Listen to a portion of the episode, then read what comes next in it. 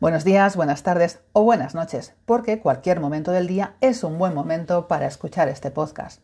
Soy Susana Díaz, veterinaria y gestora del Club Veterinario Argos de la calle Tribaldos 16 de Madrid, y hoy te voy a hablar de la displasia de cadera.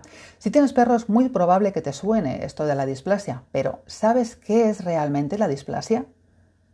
La displasia de cadera es una enfermedad progresiva, degenerativa, que puede manifestarse en cualquier momento de la vida de tu perro. La displasia de cadera es un problema hereditario que depende de muchos factores.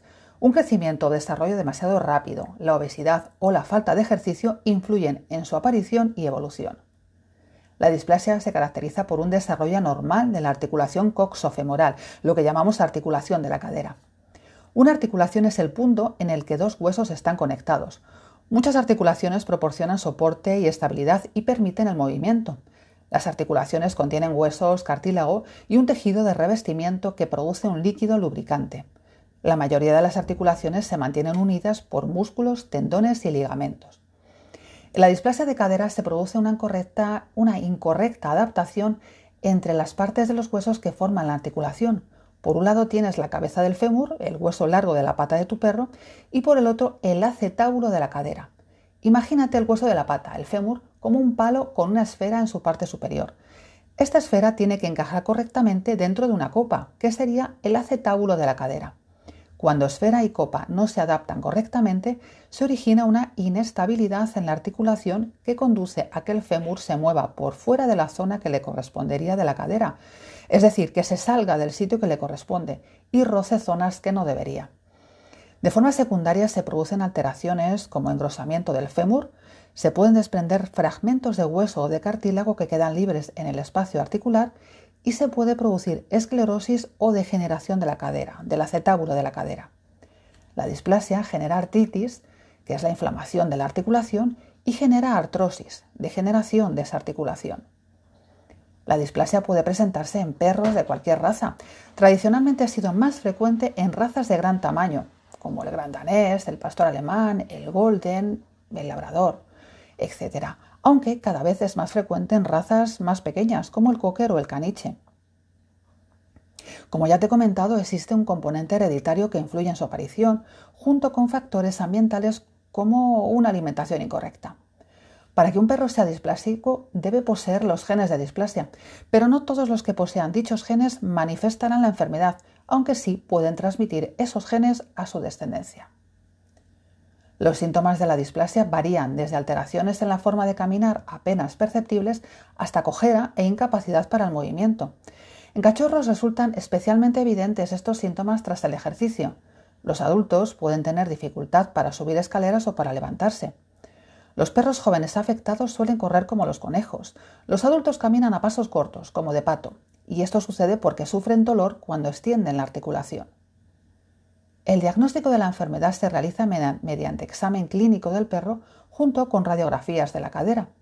El diagnóstico temprano de cualquier problema, de cualquier enfermedad, siempre es aconsejable y en el caso de la displasia, detectarla en cachorros y animales jóvenes de alto riesgo, esas razas o sus cruces con predisposición, esos perros de talla grande, de desarrollo rápido, de los que hemos hablado, esos perros que aún no presentan sintomatología, nos va a ayudar a retrasar la aparición de artrosis y nos va a permitir mejorar la calidad de vida futura de nuestro perro.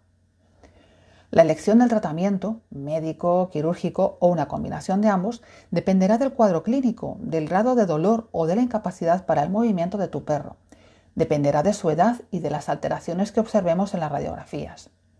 No podemos curar la displasia, pero sí podemos aliviar el dolor que sufre tu perro y retrasar la evolución del problema, podemos enlentecer el empeoramiento de los síntomas. Es decir, lo que queremos es darle calidad de vida a tu perro. Es fundamental que tu perro se encuentre en su peso correcto para reducir el esfuerzo que la cadera ha de soportar cada vez que se mueve.